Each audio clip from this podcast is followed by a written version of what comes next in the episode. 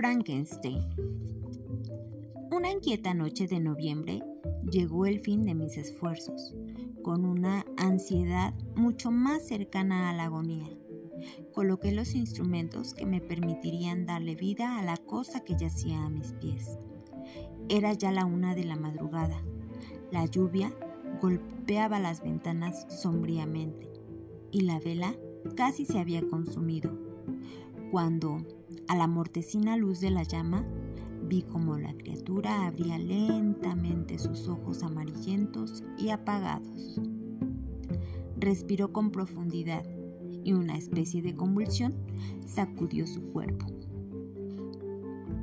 No tengo palabras para describir esa terrible sensación, para definir la catástrofe, el engendro que con tanto esfuerzo y infinito trabajo había creado.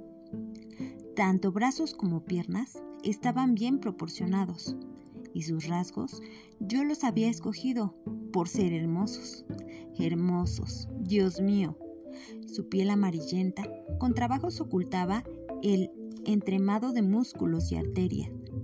Tenía el pelo negro, largo y lustroso, los dientes blanquísimos, pero todo ello no hacía más que resaltar el horrible contraste con sus ojos acuosos, que parecían casi del mismo color que las pálidas órbitas en las que se hundía el rostro arrugado y los finos y negruzcos labios.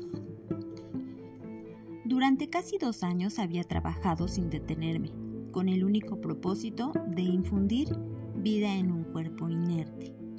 Para ello, me había privado de descanso y de salud. Lo había deseado con gran fervor, que me sobrepasaba, pero ahora que lo había conseguido, la hermosura del sueño se desvanecía.